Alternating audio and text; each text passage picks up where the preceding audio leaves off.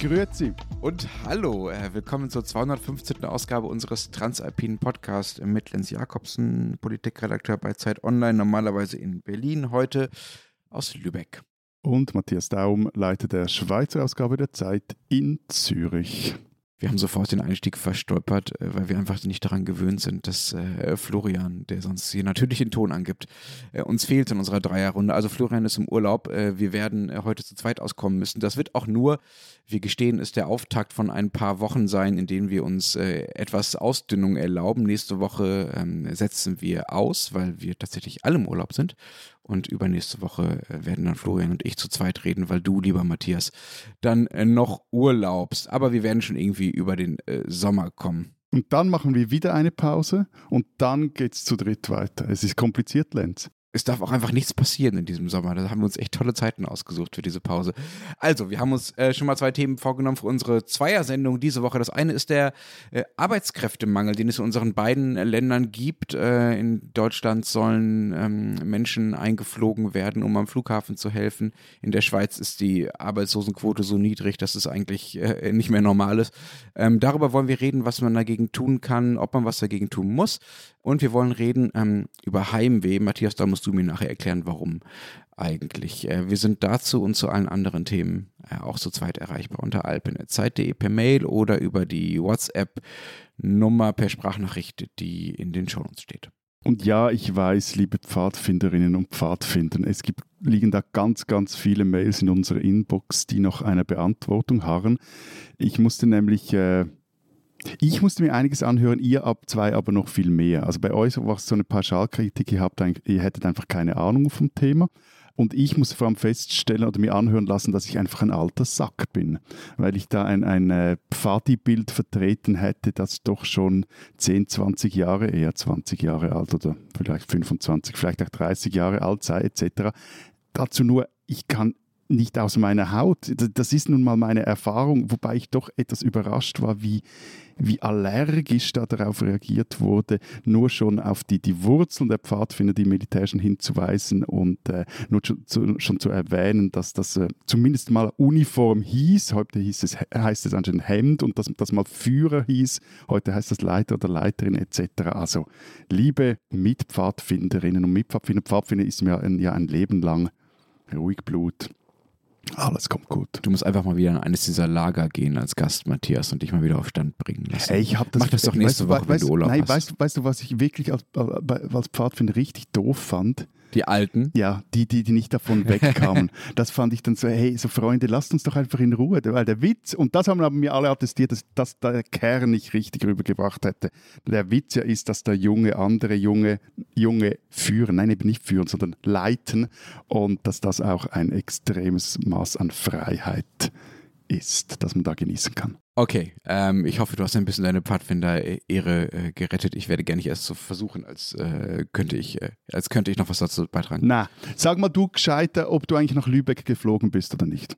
Nein, natürlich nicht. Du, hast, du weißt überhaupt, wo Lübeck liegt? In Deutschland ist, ja wurscht. Aber ungefähr 40 Minuten von Hamburg mit der Regionalbahn. Ja gut. Also Quasi hätte, Schweizer Entfernung. Hätte, hätte, hätte, hätte Zeit Online eine Flugbereitschaft, hättest du vielleicht auch einen Helikopter genommen. Aber die Frage ist ja eher, sind denn die Türken, vielleicht hast du ja ein paar Spitzel am Flughafen Berlin-Brandenburg äh, engagiert, sind denn die Türken schon an euren Flughäfen angekommen? Nein, die Türken sind noch nicht da. Er dauert wahrscheinlich noch bis August, das ist zumindest der Plan. Dann sollen idealerweise, ich glaube 2000 sind es, Helfer aus der und Helferinnen aus der Türkei an deutschen Flughäfen dafür sorgen, dass die, ja, dass die Gepäckbänder wieder laufen und man vielleicht nicht ganz so lange an den Sicherheitsschleusen warten muss, denn ähm, an deutschen Flughäfen fehlen 7000 Arbeitskräfte, die äh, völlig aufgeregten Berichte über Deutsche, die ihre Mallorca-Flieger verpassen. Ich will darüber gar nicht spotten. Es ist für niemanden schön. Kann ja vielleicht auch woanders hingehen, nur nicht nach Lübeck bitte die haben in den letzten Wochen hier einigermaßen für, für Aufregung gesorgt und deshalb ist das eine der Initiativen der, der Bundesregierung da, ähm, ja, Hilfe aus der Türkei einzufliegen. Aber mal abgesehen davon, dass das nach einer recht absurden Idee klingt, also du hast ja selber in einem Artikel, den du mir noch geschickt hast, von Gastarbeitertum auf Speed oder on Speed geschrieben wo, wo, sind denn die fehlenden Abertausenden Arbeitskräfte alle hin? Also machen die wie unser alt 68er Millennial-Kollege Gasser einfach Urlaub oder, oder? Ich glaube, du hast äh, nicht ganz äh, realistische Vorstellungen ähm, davon, ob die Arbeitsverhältnisse äh, bei äh, am, am Flughäfen und äh, für Florian Gasser die gleichen sind. Fraport, das ist der Betreiber des äh, größten Flughafens in Deutschland, unter anderem des Frankfurter Flughafens, hat in der Corona-Krise etwa 4000 Stellen gestrichen. Und die Leute sind halt weg. Ne? Und die kommen offenbar auch nicht mehr so leicht wieder, jetzt wo die Flughäfen wieder laufen. Also weil sie jetzt einfach mal gemerkt haben, dass das, Entschuldigung, ein Scheißjob ist, den sie da haben. Ja, Entschuldigung, das stimmt. Ich will damit nicht sagen, dass es überhaupt keine guten Jobs an Flughäfen gibt, aber es ist auffällig, dass ähm, der Arbeitskräftemangel als erstes in den Branchen auftritt, die, sagen wir mal, nicht gerade durch besonders komfortable Arbeitszeiten und Arbeitsbedingungen bekannt sind und die auch am stärksten von Corona betroffen waren. Ne? Also Flughäfen, die ja dicht waren in den Corona-Hochzeiten die Gastronomie, die teilweise dicht war, alles, was mit Veranstaltungen zu tun hat. Ist auch logisch, denn dort wurden vielleicht dank Staatshilfen in der Corona-Zeit zumindest nicht alle Leute entlassen oder teilweise sogar gar keine Leute äh, entlassen, ähm, also betriebsbedingt gekündigt. Aber es wurden eben auch keine neue eingestellt. Und diese Branchen, also diese Servicebranchen, und Veranstaltungsbranchen sind klassischerweise Branchen, in denen die Fluktuation sehr hoch ist. Das heißt, die Leute machen den Job nicht lange, äh, bevor sie dann sich dann was Neues suchen, entweder in einer anderen Branche oder auch in der, in der gleichen Branche. Und diese Fluktuation gab es halt nicht. Das heißt, die Leute wurden zwar nicht rausgeschmissen, aber sie sind halt gegangen, weil sie was anderes gefunden haben. Und dann wurde halt logischerweise nicht nachbesetzt, weil man sie ja nicht brauchte. Also bei uns ist ja das, das Chaos an den Flughafen, so oder mir zumindest berichtet, so konnte man lesen, bei weitem nicht so groß wie in Deutschland. Ich glaube, es gibt doch, es gibt Schlangen, es gibt Wartezeiten, es fallen einige Flüge aus, aber das hält sich anscheinend alles noch etwas äh, im Rahmen. Fehlen aber auch dort Leute, vor allem hat auch Swissport, ähm, das ist die Betreibergesellschaft unter anderem des äh, Zürcher Flughafens, die Angestellten sau gemacht, weil sie sich nicht an äh, Abmachungen gehalten haben, sagen zumindest Gewerkschaften, die in der Corona-Zeit getroffen wurden und deshalb wollen jetzt die, also die Gewerkschaften, den äh, Gesamtarbeitsvertrag nicht verlängern und haben auch Kampfmaßnahmen oder Dienst nach Vorschrift angedroht. Also da kommt vielleicht auch noch das eine oder andere den Mangel an Arbeitskräften, vor allem in diesem äh, Segment merkt man hierzulande, aber vor allem, wie du selber auch sagst, in der Hotellerie und der Gastronomie. Also gleichzeitig, aber wenn man da genauer hinschaut, sind es halt vor allem jene Betriebe, die Probleme haben, die halt ihre Leute auch schon früher sag jetzt mal, mäßig bis schlecht behandelt haben oder die auch sehr stark von Arbeitsmigranten aus dem Ausland abhängig sind, die vielleicht dann auch nur für die Saison in die Schweiz kamen und die bleiben jetzt lieber zu Hause, weil sie dort auch eine okay Stelle gefunden haben und dann halt erst noch näher bei ihren Liebsten sind. Hm, das Phänomen gibt es bei uns auch. Bei uns ist auch die Gastronomie das, wo die Abwanderung am stärksten ist die Höhe derjenigen, die Zahl derjenigen, die aus, dem, aus der Branche weggegangen sind, äh, ist mittlerweile sechsstellig. Ähm, allein 35.000 Menschen sind beispielsweise aus der Gastronomie in den Einzelhandel gewechselt. Im Corona-Jahr Mitte 2020 bis Mitte 2021 sind jetzt diese Zahlen. Und nochmal 27.000 sind in die Logistik äh, gewechselt. Das sind einfach sehr, sehr große Zahlen, die schon deutlich machen, dass da eine Lücke gerissen ist, die man jetzt auch nicht mal eben durch Import äh, stopfen kann. Denn ne, auch in der Gastronomie soll es ein ähnliches Programm geben wie jetzt für die Flughäfen dass dann nämlich schnell Helfer aus dem Ausland eingeflogen werden. Ich kann mir ja immer noch nicht so richtig vorstellen, aber das geht vielleicht zu viel ins Detail, wie man, auch wenn es Jobs an Flughäfen sind, die vielleicht auch etwas einfache Jobs sind, wie man so von 0 auf 100 da einfach ohne große Einführung diese Jobs machen kann und auch, äh, weiß ich auch nicht, wie es dann mit der Servicequalität in der deutschen Gastronomie steht, wenn man da... Ganz, ganz, ganz kurz nur dazu, also das wird nicht von 0 auf 100 gehen, deshalb äh, ist die Befürchtung, dass man die Sommerferiensaison jetzt schon verpasst hat, ne? mhm. also in den meisten deutschen Bundesländern äh, ist jetzt entweder schon Sommerferien oder die beginnen in den nächsten Tagen.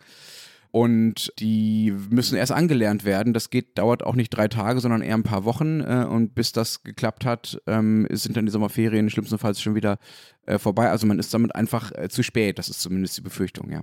Nur noch ein, ein, etwas zur Logistik. Bei uns ist es anscheinend so, da gingen sehr viele Leute während der Corona-Krise klar in die Logistikbranche rein. Da gehen aber jetzt auch oder sind jetzt auch wieder sehr viele rausgegangen. Also die gehört auch zu jenen Branchen, die in der Schweiz eher, glaube ich, auch Mühe hat zurzeit, um, um Leute zu finden. Vielleicht auch mal ein paar Zahlen. Also in der, in der Schweiz waren Ende März 114.000 Stellen offen. Das sind 2,1 Prozent aller Arbeitsplätze im Land. Und äh, das wird, also diese offenen Stellen werden in dieser Art seit 2003 gemessen und das waren jetzt noch nie so viele offen, kann man sagen, in den letzten 20 Jahren. Und auch die Arbeitslosenquote ist auf äh, fast rekordverdächtig niedrigen, auch etwa zwei, knapp etwas über 2 Prozent. nicht ganz. Und bei uns sind aber nicht nur diese, äh, also trifft die, die, der Arbeitskräftemangel nicht nur Jobs, äh, für die man eine niedrige Qualifikation braucht, sondern auch halt äh, Fachkräfte oder Branchen, die nach Fachkräften suchen. Besonders betroffen ist die IT-Branche.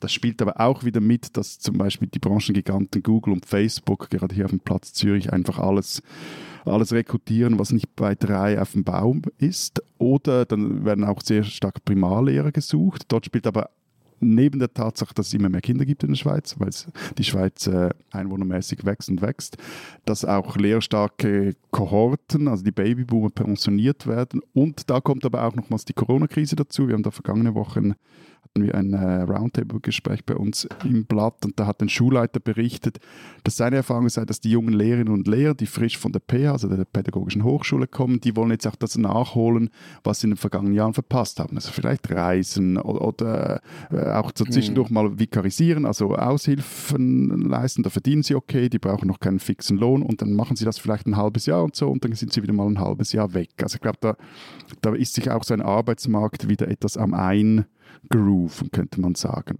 Hm. Genau, also dass die Volatilität gerade sehr hoch ist, wie man dann irgendwie im Ökonomensprech sagen würde. Ne? Also, dass einfach viele Leute den Job wechseln, dass es hin und her geht, dass Leute ihr Lebensmodell ändern. Das ist, glaube ich, ähm, nicht nur in der Schweiz so, sicherlich auch in Deutschland. Über die Lehrer und Lehrerinnen und den Mangel da, äh, ich habe das Gefühl, darüber äh, müssen wir vielleicht nochmal gesondert reden. Das ist eine so riesige Baustelle in Deutschland, auch nochmal wegen der Hunderttausenden ukrainischen Geflüchteten, äh, die ja mittlerweile hier im Land sind, worunter viele äh, Kinder sind. Aber auch bei uns ist das nicht nur ein Niedrigqualifikationsproblem äh, mit dem Arbeitskräftemangel. Bei uns geht es wirklich quer durch. Also wir haben die Freibäder, die äh, kürzer aufmachen, weil die Bademeister fehlen. Lehrerinnen und Lehrer, habe ich schon gesagt. Aber für das brauchst du jetzt keine Dissertation. Ja, ja, ja, ja, ja, ja. Moment mal, Moment mal, Moment mal. Also Nichts das ist auch Bademeisterinnen und Bademeister. genau, das ist auch nicht nur aufs Wasser gucken, aber okay. Nein, nein, aber, nein, nein, nein, ich habe nichts aber gesagt. Es fehlen auch Facharbeiter in der Industrie oder von IT-Lern wollen wir gar nicht erst reden, ja, die hier händeringend gesucht werden. Und die naheliegendste Lösung für all das wäre halt mehr Migration, also mehr Einwanderung. Die Schätzungen gehen da etwas auseinander, aber äh, sie gehen davon aus, dass man wohl mindestens 400.000 Leute zusätzlich äh, auf dem deutschen Arbeitsmarkt bräuchte. Manche, unter anderem der FDP-Fraktionschef äh, jonieren mittlerweile mit Zahlen von 500 bis 700.000. Und, und, und wie viele sind es denn? Die da kommen? Ja, da muss man jetzt sehr vorsichtig sein mit den Zahlen. Ich fand ein Beispiel sehr, sehr anschaulich. Ähm, von den 800.000 bis eine Million Menschen, du erinnerst dich vielleicht, die in dieser, mhm. in dieser großen, großen sogenannten Flüchtlingskrise 2015 nach Deutschland gekommen sind, das waren so viele wie nie zuvor, ähm, haben heute gut die Hälfte eine Arbeitsstelle. Das heißt, man hat mit dieser gigantischen, einzigartigen Zuwanderung im Jahr 2015 jetzt sieben Jahre später gerade mal den Arbeitskräftebedarf vor zwölf Monaten gedeckt. Ja, also die Hälfte von 800.000 bis eine Million sind 400 bis 500.000 Leute, die hier mehr arbeiten ähm, äh, infolge dieser, dieser Zuwanderung 2015. Wobei das fast schon freundlich gerechnet ist, denn bei diesen Menschen, die da arbeiten, bei dieser, dieser Hälfte von den 800.000 bis eine Million, sind auch Minijobs und Praktika zum Beispiel äh, mitgezählt. So. Ähm, andere Zahl vor der Pandemie waren es äh, zuletzt ungefähr 64.000 1000 Menschen, äh, die direkt mit einer Arbeitserlaubnis nach Deutschland gekommen sind, pro Jahr. Wenn man davon ausgeht, müsste man also ungefähr mit einer Verzehnfachung rechnen, die nötig wäre. Aber warte mal, also warte mal.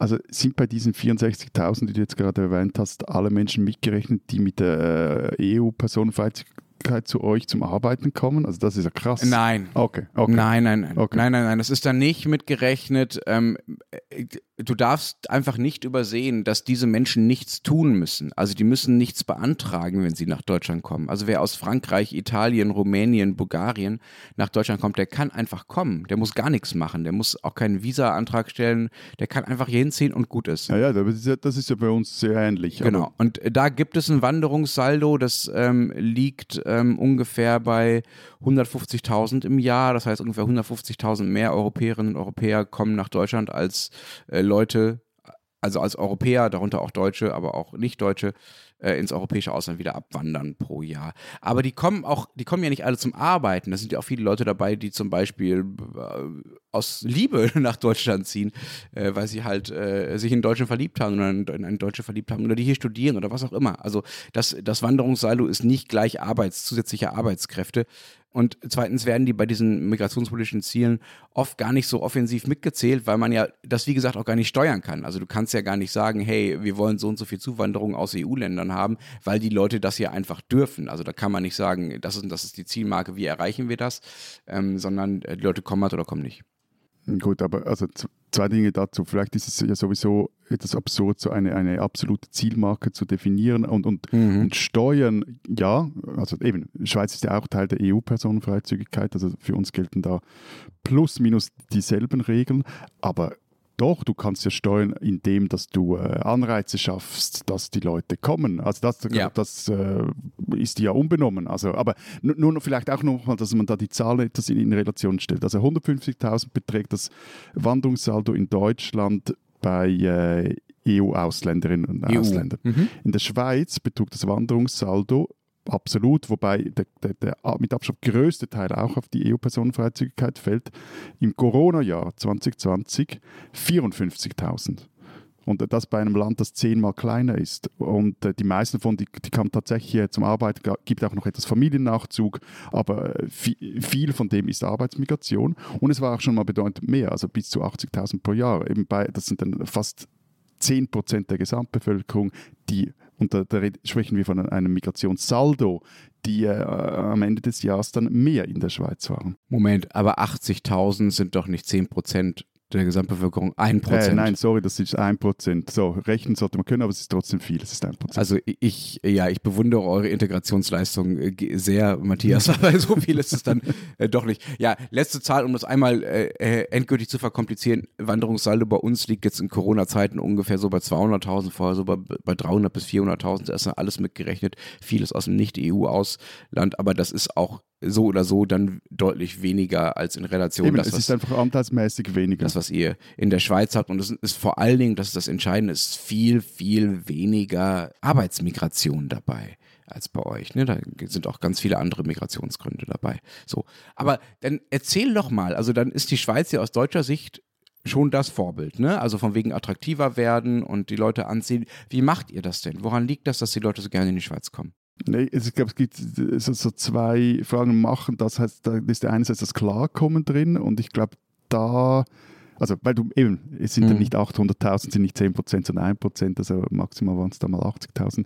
Ähm, ich glaube, das ist ein, ein, schon ein wichtiger Aspekt, weil du musst mit dem auch irgendwie politisch klarkommen und da ist schon eine Integrationsleistung, die die Schweiz erbringt, die im Ausland habe ich den Eindruck, immer wieder auch mal übersehen wird. Also klar, die SVP, die gegen diese Migrationspolitik ist, weil die will, dass man das wieder stärker regulieren könnte, die gegen die Personenfreizügigkeit ist, die macht zwischen 25 und 30 Prozent der Stimmen bei nationalen Wahlen und gewinnt auch mal eine Volksinitiative zum Thema. Aber angesichts der starken und, und seit, ja, seit 20 Jahren eigentlich anhaltenden Zuwanderung scheinen mir die politischen Kollateralschäden eigentlich recht klein. Hm, hm aber glaubst du, ähm, also ich glaube, ich vermute, dass es einfach daran liegt, dass die Zuwanderung bei euch aus Ländern stattfindet, die äh, weniger mit Ressentiments behaftet sind. Ne? Also wenn da Leute aus Deutschland oder aus Großbritannien äh, oder aus äh, Spanien oder aus anderen EU-Ländern kommen, dann hat das auf die einheimische Bevölkerung vielleicht äh, oder offenbar eine weniger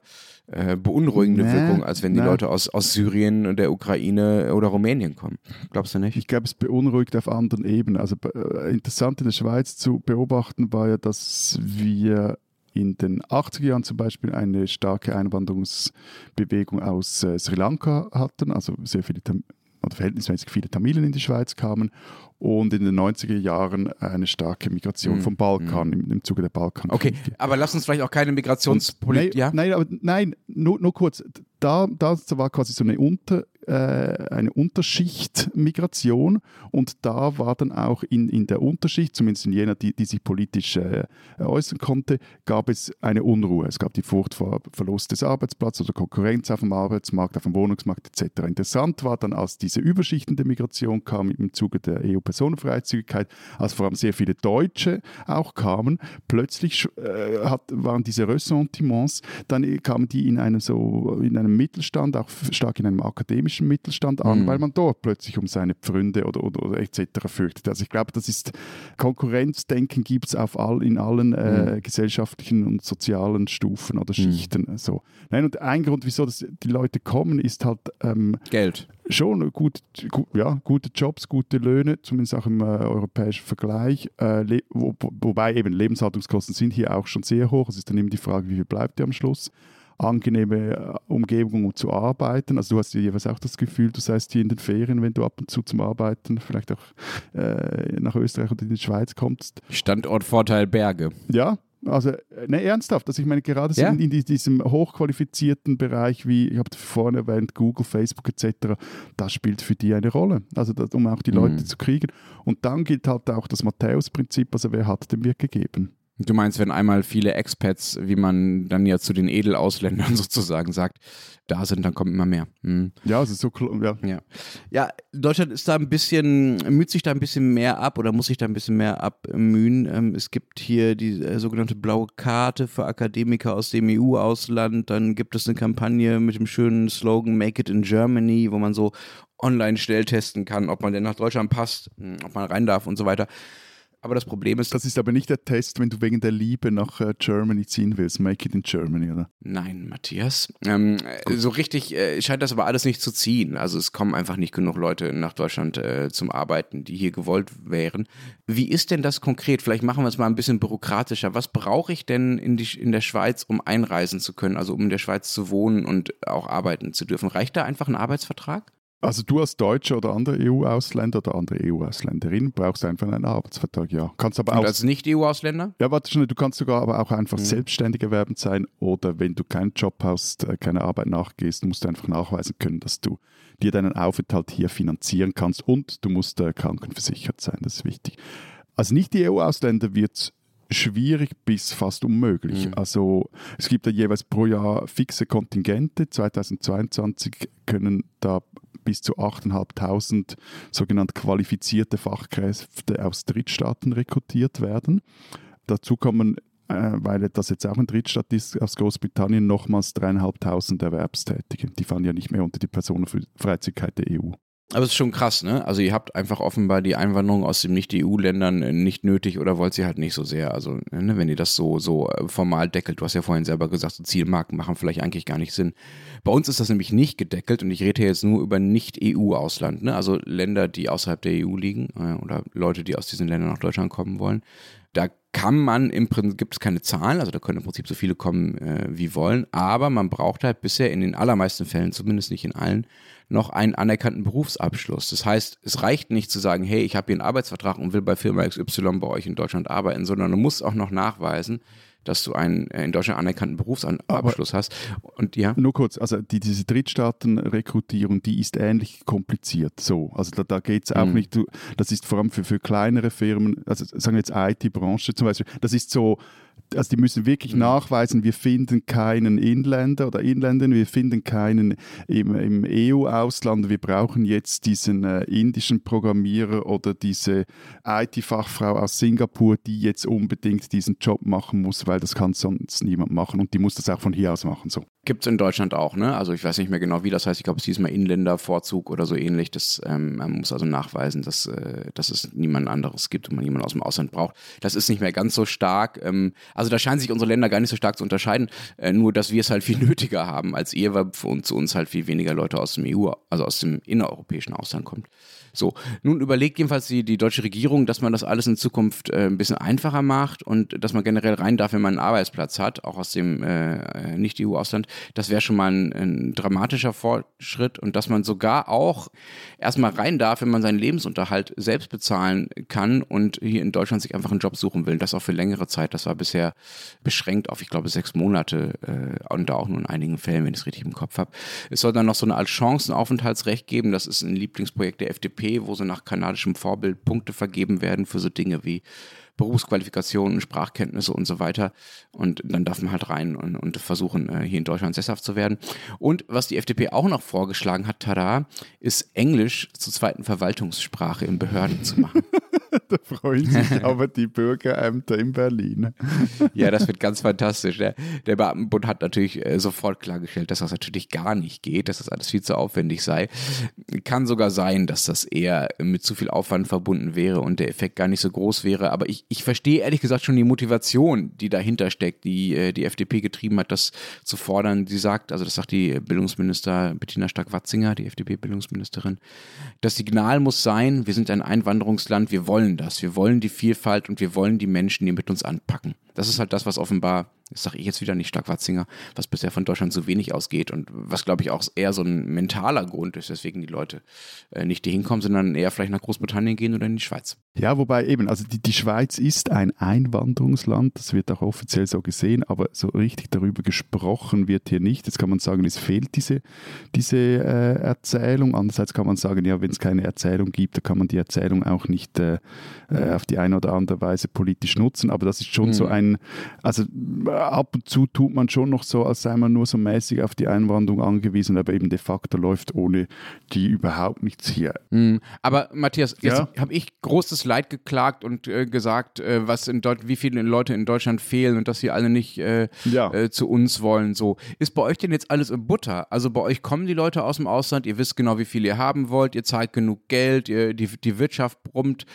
Ist es bei euch also einfach alles gar kein Problem? Nein, also es kommt immer darauf an, wie du Problem definierst, aber es gibt zu wenige Leute für zu viele Jobs in der Schweiz, um es etwas salopp zu sagen. Jetzt ist halt einfach die Frage, woran liegt es? Und ich habe da kürzlich mal einen Versuch dazu, einen, einen längeren Text zu schreiben, also versucht, äh, ich habe ihn dann auch geschrieben, aber man versucht zu erörtern, an was das, das liegt und, und dass das meines Erachtens auch ein, äh, dass es einiges, polit, einiges an politischen Sprengstoff beherb, äh, oder drin steckt, weil dich schon fragen musst, wenn eine, eine Wirtschaft auch, auch, auch vom, vom Staat her unterstützt und von der Politik her irgendwie unterstützt wird, um immer weiter so zu wachsen, dass auch irgendwie niedrige Steuern etc., all das weiter bewirtschaftet wird, aber die Bevölkerung, also du die Leute gar nichts hast, die, die diese Jobs machen können und die Bevölkerung dann, was hier auch noch dazu kommt, kommt in Abstimmungen, auch in der letzten Zeit dagegen gestimmt haben, dass äh, Firmen Steuererleichterungen noch stärker halten sollen. Also dass diese sogenannten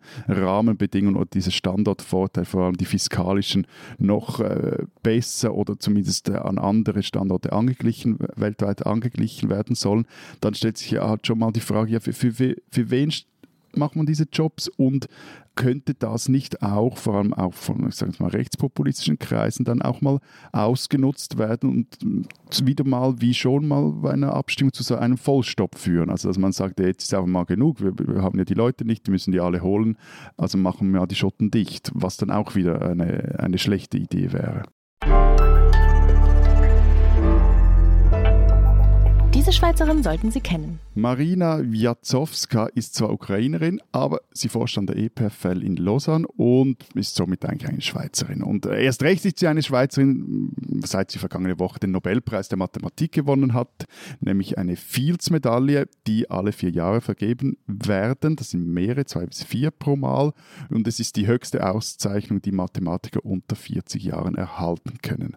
Und äh, Wiatzowska ist übrigens erst die zweite Frau, die eine solche Medaille erhält. Die andere ist die iranische Mathematikerin Mariam Mirzakhani und die ist aber in der Zwischenzeit verstorben. Alle anderen Gewinner der Fields-Medaille waren bisher allesamt männlich. So, eben nun erhält also Wiatzowskas zweite Frau diese höchste Mathe-Ehre. Sie wurde 1984 in Kiew geboren, besuchte auch dort die Schulen und sagte mal, wieso dass sie überhaupt auf Mathematik kam. Ja, äh, in Reading, also beim, beim, beim Lesen war ich zu langsam, beim, äh, beim Schreiben hatte ich immer irgendwie ein Durcheinander, aber mit der, in der Mathematik, da war ich irgendwie kind of quick, sagt sie mal in einem Interview, also recht schnell und behende. Später studierte sie dann an der TU Kaiserslautern und promovierte an der Uni Bonn und seit 2018 eben hat sie an der EPFL einen Lehrstuhl für Zahlentheorie inne.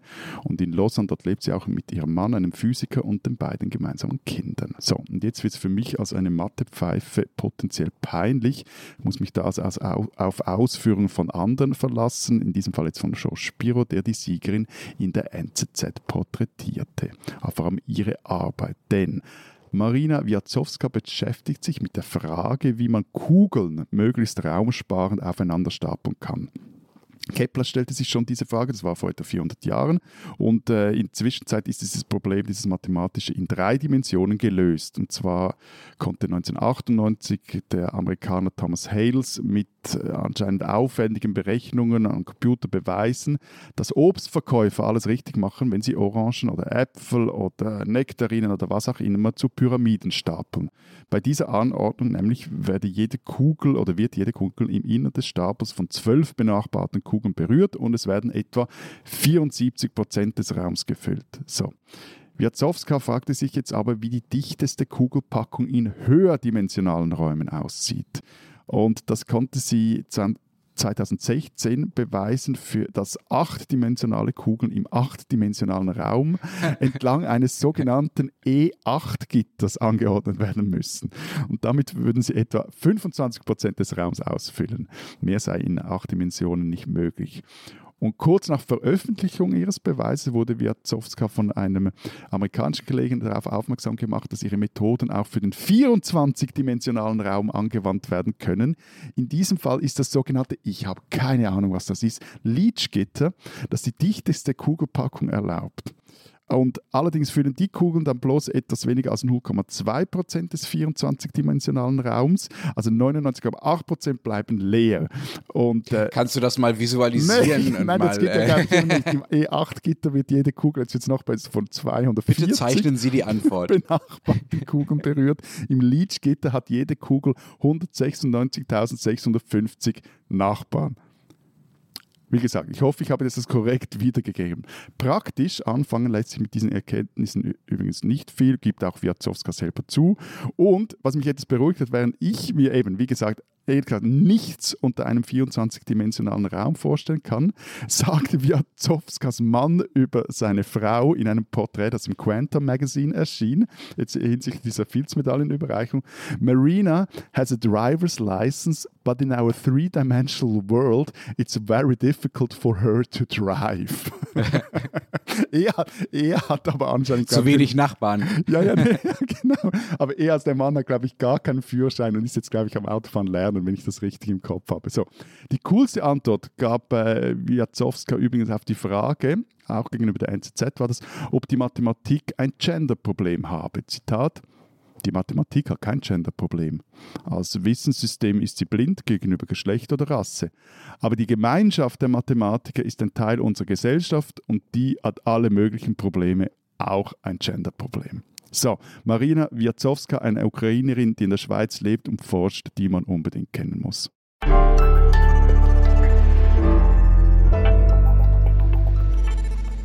Unser zweites Thema, Matthias, du möchtest über Heimweh sprechen. Warum? Weil ich zum einen eine Zeitung verkaufen will. In der Zeit Schweiz startet diese Woche nämlich äh, unsere Sommerserie zum Thema Heimweh. Okay, nett. Äh, ich äh, kaufe sie mir natürlich, beziehungsweise ich habe sie natürlich, werde sie natürlich lesen, aber ähm, warum? Ja, weil warum Heimweh? das Heimweh lange Zeit und ursprünglich als äh, Schweizer Krankheit galt, als Malady Suisse. Ihr habt es also erfunden. Schweizer Erfindung. Heimweh. Wie das Ricola haben wir es erfunden, genau. Also das, das Heimweh, also das kam so, dass das, das Heimweh befiel vor allem Schweizer Söldner, die im Ausland in fremden Diensten standen und sich nach den Bergen sehnten. Also durch das ständige, das gab es dann so verschiedene Theorien. Eine war, durch das ständige Denken ans Vaterland sei die Lebensenergie, die durch Nervenröhren zwischen Körper und Gehirn fließe, erschöpft. So schrieb es zumindest der Arzt Johannes Hofer, das war im Jahr 1866, in seiner Dissertatio Medica Nostalgia oder Heimweh. Sein Zürcher Kollege, der Naturforscher Johann Scheuch. Meinst du wirklich 1866? Äh, 1688, Entschuldigung. Eben, wie, wie, gesagt, Mathematik und Zahlen so schwierig. Ich will dich nur vor bösen Historiker-Mails aus Innsbruck bewahren. Schwieriges Thema. Und sein Zürcher Kollege, der Naturforscher Johannes Scheuchzger, der meinte hingegen im Jahr 1716, etwas später, die dünne Luft sei schuld an der Misere der Schweizer im Ausland. Als Bewohner des Zitat Gipfels von Europa seien die Bergland die Höhe gewöhnt und in den Niederungen würde dann ihr Blut verdicken und darum würden sie dann unter diesen äh, Sachen leiden. Einmal abgesehen davon, dass man bei diesen äh, Geschichten über die Ideen früherer Ärzte doch wirklich äh, zum, zum äh, definitiven Freund der Schulmedizin äh, wird. Ähm, es gab ja nicht nur Schweizer Söldner, die äh, sich früher dann mal längere Zeit im Ausland aufgehalten haben. Das haben ja auch durchaus äh, Mitglieder anderer Nationalitäten, anderer Völker gemacht. Waren andere Weltenbumber einfach, einfach weniger Heimweh anfällig als die Schweizer oder hatten sie nur kein Wort dafür? Oder kann man vielleicht ein bisschen philosophisch philosophisch steile These, kann man vielleicht auch nur etwas fühlen, wofür man ähm, schon einen Begriff hat? Also kann man nur Heimweh haben, wenn man weiß, dass es Heimweh gibt? Also ich glaube, ja, du kannst nur Heime haben, wenn du weißt, dass es dafür einen Begriff gibt und wenn du das benennen kannst. Also Gefühle sind ja auch historisch gemacht. Es gibt da eine ganze, sagen wir mal, Zoft innerhalb der HistorikerInnen-Gilde, die sich mit den, der Geschichte der Emotionen beschäftigen. Ich habe da auch mit, mit äh, einer davon für, für meinen Text, den ich jetzt schreibe, gesprochen, mit äh, Juliane Brauer. Und die hat sehr auf, äh, intensiv zum Heimweh geforscht und unter anderem ähm, da auch herausgefunden, dass Heimweh ursprünglich ein Schweizer Dialektbegriff war. Gleichzeitig ist es aber so, dass im 19. Jahrhundert es eine allgemeine Tendenz zur verwissenschaftlichen und zur enzyklopädischer Erfassung aller Phänomene gab. Darunter gehörte halt auch dieses Heimweh. Und zum Dritten, muss man es etwas salopp sagen, waren damals die Schweizer Söldner halt so richtig angepisst. Also im Jahr 1678 standen 25.000 Schweizer im Dienst der französischen Krone und dieser Dienst hatte sich aber bis, äh, so in die, bis Ende der 1660er Jahre in der Regel so auf einen, Feld, einen einzigen Feldzug beschränkt. Der dauerte jeweils einige Wochen bis Monate. Dann aber wurden von äh, Louis XIV wurden stehende Heere eingeführt. Und äh, von 1671 äh, an mussten sich die Söldner für drei bis vier Jahre ununterbrochen für den Dienst verpflichten. Das bedeutet jetzt wiederum, dass die, sie länger von zu Hause weg waren, von Haus, Familie und dann äh, verlor zusätzlich der Solddienst an wirtschaftlicher Attraktivität, auch an Ansehen. Gleichzeitig äh, herrschte mehr Drill und Disziplin innerhalb der Truppen und ähm, diese schlechten Bedingungen in den Truppen, wesentlich längere Dienstdauer, geringe finanzielle Entschädigung, trugen dann auch zu einer steigenden Anzahl der, Des der Deserteure bei. Und äh, es gibt eine, eine andere Historikerin, Marion Baumann, die in einem Paper schreibt, dass diese Veränderung im Soldwesen und äh, das damit einhergehende Leid der Söldner, wie sie schreibt, dürften einen ganz zentralen Kontext für die Aktualität des Heimwehs gebildet haben und damit auch für die Aufmerksamkeit, die ihm seit Ende des 17. Jahrhunderts von Seiten der Medizin zuteil wurde. Danke für diesen historischen Exkurs, Matthias. Aber was bedeutet das denn konkret für die Schweiz, also auch heute noch? Hab, habt ihr mehr Heimweh immer noch? Ist, ist Heimweh bei euch irgendwie präsenter oder akzeptierter? Macht ihr vielleicht sogar Dinge anders wegen eures Heimwehs? Gibt es gar irgendwie ein politisch aktiviertes Heimweh? Ist die SVP eine Heimwehpartei? Ach, ich könnte immer weiter Fragen stellen. also eben, zum einen haben wir das Heimweh in den wissenschaftlichen Diskurs gebracht und ist auch mal nicht nichts. Und dieser Diskurs prägt zumindest zum Teil meines Erachtens das Schweizer Eigenbild bis heute. Also Scheuch, der ich vorhin erwähnt habe, der wollte mit seiner Blutgeringungsthese, Zitat, die Ehre unserer Nation retten, äh, womit er auch anschloss an so Rehabilitationsbemühungen der Alpen per se, weil die gaben denn damals oder bis dann so als, als Lebensraum von Drachen, Lindwürmern oder auch als chaotische Überreste der Sintflut und Mahnmal für die Strafe Gottes ähm, oder vor einem Hort, an dem sich eigentlich niemand freiwillig aufhält. So. Und dieser Scheuchzer schreibt dann nämlich, dass das Heimweh eigentlich gar nicht so sehr die Schweizer treffen sollte, sondern eher die schwächlichen Italiener und Franzosen. Darum auch diese Theorie mit der Höhe, mit dem Blut. Also man kann eigentlich gar nichts dafür. Wir sind jetzt halt mal ein Alpenvolk und wenn wir da in die Niederungen gehen, dann verdickt halt das Blut und dann werden wir so komisch leiden unter Fieber etc. pp. Im Übrigen war Heimweh damals eine Krankheit, die im, im Auge der, der, der Mediziner zwangsläufig zum Tode führen musste, wenn denn die Leute nicht nach Hause geschickt wurden. Also das, äh, das mhm. war eine ernsthafte Sache. Und so diese Idee eben, die, äh, die Schweiz, auserwähltes Land, in das man sich als, er, äh, in das man als echter Schweizer zurückkehren müsse, die hält sich doch bis heute. Und äh, dann war sie auch eine Schweizerin, die eins der Schlüsselwerke zum weiblichen Heimweh schrieb. Moment, weibliches Heimweh, Schlüsselwerke, was? Im Laufe des 19. Jahrhunderts wurde das Heimweh von einer männlichen Krankheit zu einer weiblichen Emotion. Weil das Problem war, das Heimweh war für das Militär von damals, also das war wirklich ein Problem. Also Militärärzte dokumentierten ganze Heimweh-Epidemien, aber gleichzeitig wurde die ganze Gesellschaft, wurden auch die Armeen immer mobiler und, und hatten die jetzt beide mal ein Problem mit dieser erfundenen Krankheit. Also früher waren es einfach die Söldner, die mobil waren, jetzt alle Pferdekutschen, Dampfloks, Dampfschiffe, Migration über die Kontinente, die neue Welt. Die Schweiz vor allem wollte ja auch oder hatte auch ihre Armut teils nach, nach Amerika oder Kanada exportiert. Man zog vom, vom Land in die Stadt da hatte das Heimweh einfach als Krankheit gar keinen Platz mehr. Und eben Juliane Brauer sagte mir dann, also so wurde aus der tödlichen Krankheit eine emotionale Disposition oder aus einer Soldatenseuche eine Mädchengefühlsverstimmung. Und die kam auch so auf parallel zum Diskurs über weibliche Hysterie. Hm. Das heißt, man musste die Krankheit äh, quasi verharmlosen, nachdem man sie vorher äh, ähm, pathologisiert hatte, um sie wieder handhabbar zu machen für das, was in der Schweiz halt gerade so anstand ne? und was, was, was sich so entwickelt hatte historisch. Genau, wobei damals auch schon das Heimweh total also in andere Länder übergeschwappt hat. Also die Franzosen kannten dann Heimweh, die Deutschen kannten Heimweh. Also das, das, das, äh, die Idee und auch das Wort schwappte ins, ins europäische Umland mhm. um. Aber was ist jetzt mit dieser einen, einen Schweizerin ähm, mit dem, und dem, ihrem Schlüsselwerk zum Heimweh? Das ist jetzt untergegangen. Das, das prominenteste Heimwehopfer war eine Schweizerin und zwar Heidi, also die Kinderbuchfigur von Johanna Spiri die ging ja mit, mit, mit äh, Clara zusammen nach Frankfurt in die Großstadt und dort wird dann aus diesem Naturkind ein Zitat bleiches, abgemagertes, trauriges Wesen. Und als einziges Mittel hilft ihr dagegen die Rückkehr in die Berge. Sie versucht es ja zum Beispiel, indem dass sie auch auf ein, auf äh, ein Kirchturm hochgeht, um, um die Berge zumindest zu sehen, aber das sieht man natürlich von Frankfurt nicht, das half in dem Fall auch nichts. Aber das Heimweh jetzt hat bei Heidi eine, eine also erstmal eben, es ist, ist eine, eine Mädchenemotion, es ist äh, auch bis zu einem gewissen Grad ein Zeichen auch von Schwäche, aber es hat auch eine pädagogische Funktion. Also nur, das schreibt Brauer, nur durch die Erfahrung in der fernen Großstadt wird aus dem unreifen, ungezähmten, naturwüchsigen Kind ein moralisch gereiftes, gebildetes und innerlich gestärktes Mädchen. Also das Heimweh wird auch zu einer Phase. Wobei wichtig ist, das galt nur für Mädchen. Also Buben, wenn man sich auch die, Kinderbuchliter äh, die Kinderliteratur und Jugendliteratur anschaut, sowohl im deutschsprachigen wie auch im angelsächsischen Raum, Buben, die mussten damals stark sein, also die durften nicht homesick äh, sein, so, sondern die, die, die, durften, die mussten schon fast schon unter, äh, im Englischen sagen wir Wanderlust leiden, also die, so dieser Trieb oder dieser, äh, dieses Ziehen danach, die Welt zu erobern. So. Erinnerst du dich noch an unsere Berlin-Folge, wie ich erzählt habe, dass äh, viele Leute halt mal für eine Zeit nach Berlin gehen äh, und dann wieder zurück in ihre ja. schwäbische oder sonstige Heimat, weil sie es halt mal versucht haben und dann ist auch gut.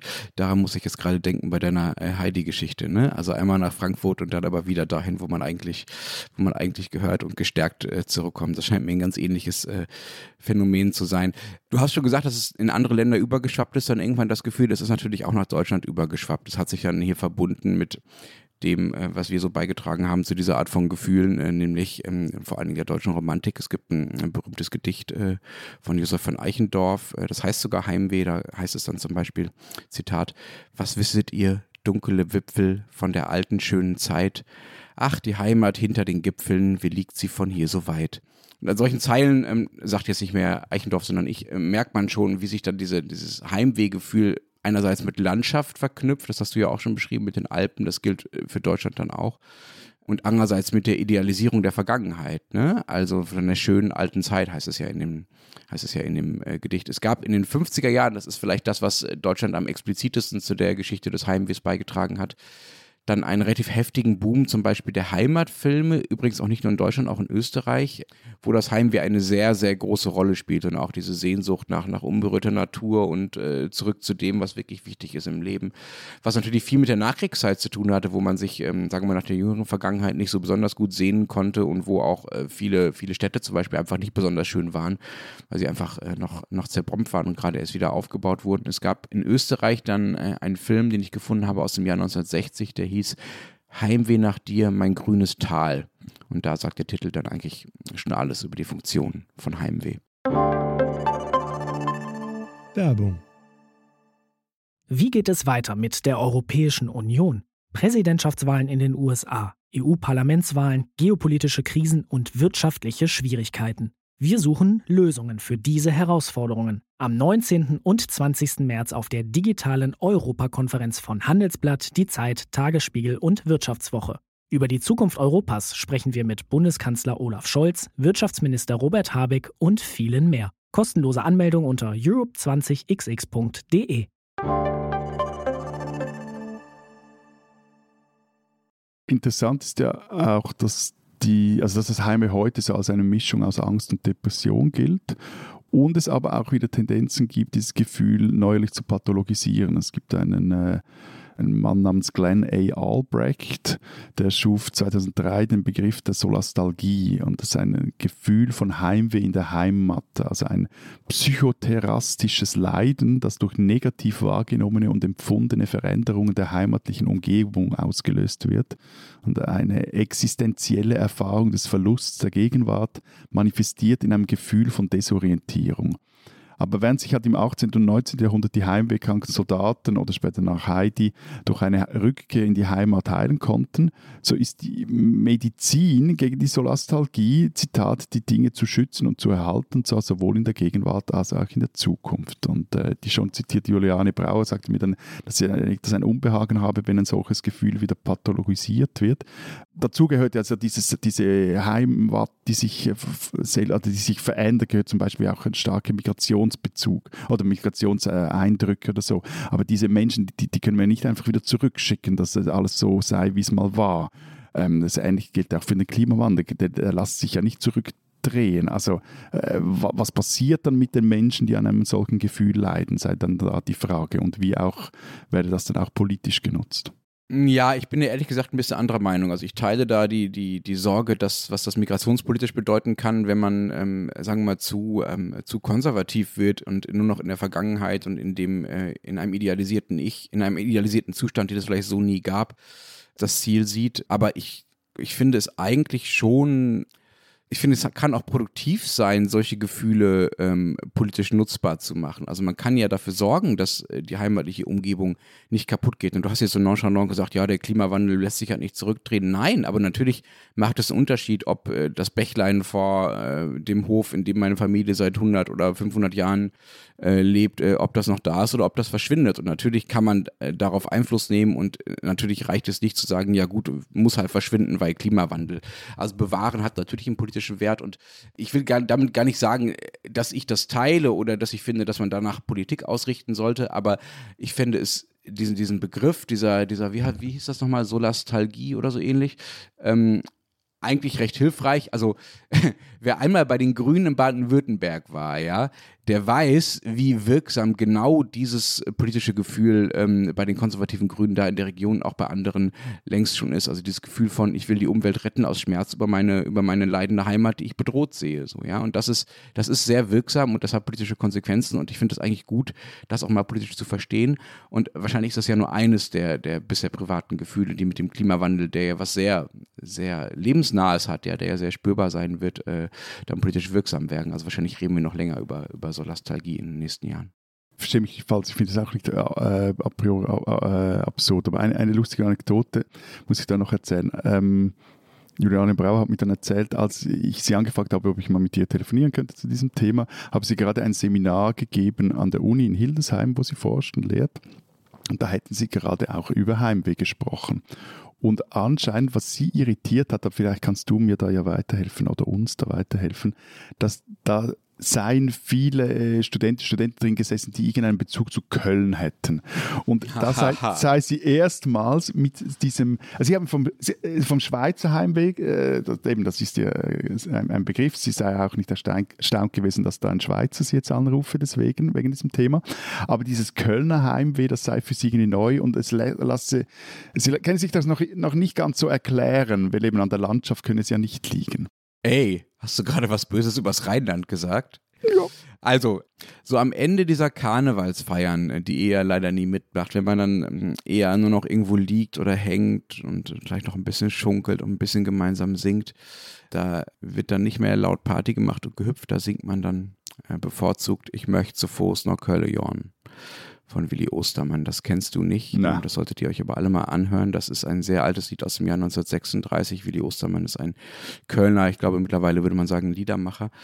Und ja, ähm, ich bin keine neutrale Person, um äh, über das Kölner Heimweh zu reden, weil ich es selber auch habe. Ich habe jetzt zehn Jahre in Köln gewohnt. Ähm, ich glaube, äh, dass das Heimweh nach Köln so stark ist, liegt, glaube ich, daran, dass Köln einfach ein ziemlich einzigartiger Ort ist, was die Stimmung angeht, was den Menschenschlag angeht und auch was die Bedeutung angeht, die den dieser Menschenschlag äh, seiner eigenen Besonderheit zumisst. Also man hält sich auch einfach für sehr besonders, ja. Mhm. Also man, kult, man kultiviert dieses Besonderssein sehr, sehr stark. Das ragt dann irgendwann in so einen Regionalpatriotismus rein, über den wir, glaube ich, auch schon äh, öfters gesprochen haben. Das kenne ich aus keiner Region so stark wie aus Köln. Es ist auch nochmal anders als in Bayern. Ähm, die, das Kölner Heimweh ist viel sentimentaler und nostalgischer und gefühliger. Köln ist ein Gefühl ist ein so ein ganz, ganz bekannter Satz. Heimweh ist auch ein Gefühl.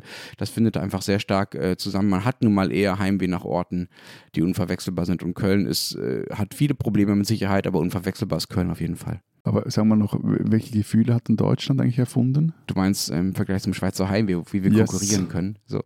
Ja, Fahrfreude und Schadenfreude natürlich. Ne? Die beiden großen deutschen Gefühle sind sogar ins Englische importiert worden. Macht uns das erstmal nach. Vrum.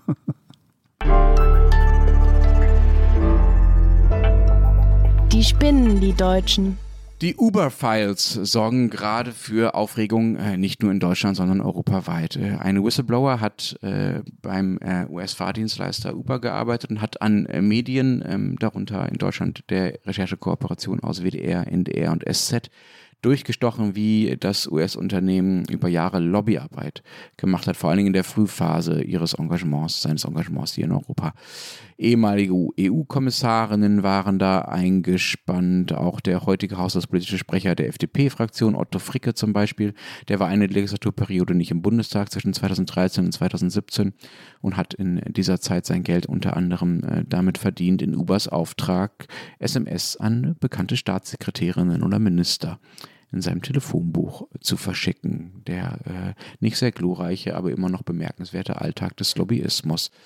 Und dann ist da noch Justus Haukapp. Justus Haukapp ist äh, Professor in Düsseldorf, Experte für Wettbewerbsrecht, also ein Ökonom und ein äh, auch zusätzlich noch umtriebiger Unternehmer auf eigene Rechnung. Er hat äh, 2014 zusammen mit Kollegen eine kleine sogenannte Studie im Auftrag von Uber äh, geschrieben. Dafür gab es 44.000 Euro. Andere Ökonomen in Europa haben übrigens sechsstellige Beträge abgegriffen im Auftrag äh, von Uber. Darüber berichten die Kollegen auch, unter anderem im äh, Guardian. So, und jedenfalls war Haukap im gleichen Jahr 2014 auch noch Mitglied der Monopolkommission, einer an die Regierung angedockten Einrichtung, die im Sommer 2014 einem Gutachten empfahl, doch die Preise für Taxifahrten freizugeben. Also genau das, was Uber auch wollte. Passt, passte also ganz gut. Zudem hat Haukap, und das ist jetzt äh, der wirklich äh, ja, sehr anschauliche äh, äh, und krasse Punkt, im gleichen Jahr 2014 auch noch einen Artikel in der FAZ mit dieser Uber-freundlichen Forderung platziert, ne? also dass nämlich die, äh, der Taximarkt liberalisiert werden soll.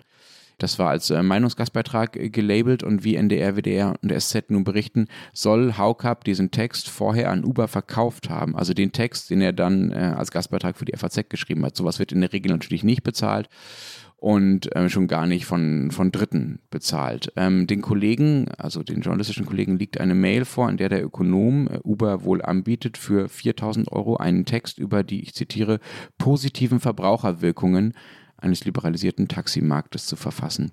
In einer späteren Mail eines U-Bahn-Mitarbeiters dazu heißt es dann, Haukap habe äh, gesagt, dass die FAZ ihm dafür Platz einräumen werde. Die FAZ wusste von diesem Geschäft im Hintergrund natürlich nichts, sagt jetzt eine Sprecherin.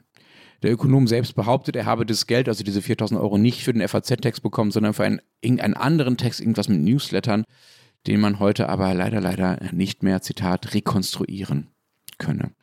Haukap sitzt übrigens, äh, Ironie der Geschichte, nicht seit 2014, sondern erst später, aber trotzdem in der sogenannten Fazitstiftung. Das ist äh, die Einrichtung, die die journalistische Unabhängigkeit der FAZ sichern soll. Das Ganze ist ein einigermaßen eindrückliches Beispiel für den Graubereich zwischen Politik, äh, Wirtschaft und Wissenschaft. Und Justus Haukapp äh, steht mittendrin und hat allen drei Bereichen mit dem, was er da getrieben hat in den letzten Jahren, sicherlich einen Bärendienst erwiesen. Und das möchte ich auch sicherstellen, möchte ich klarstellen, unabhängig davon, ähm, ob das Ganze juristisch anfechtbar ist oder nicht. Justus Haukapp, ein Deutscher, der spinnt.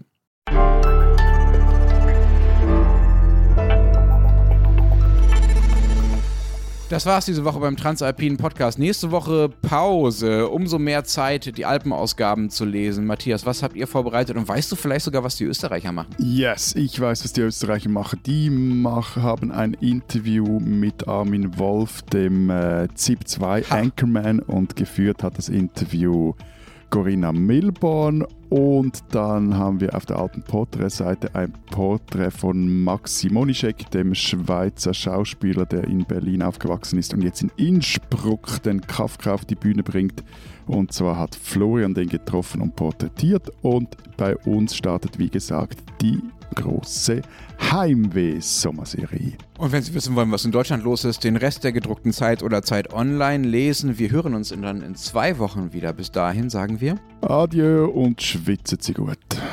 Und schönen Urlaub auch von mir. Tschüss.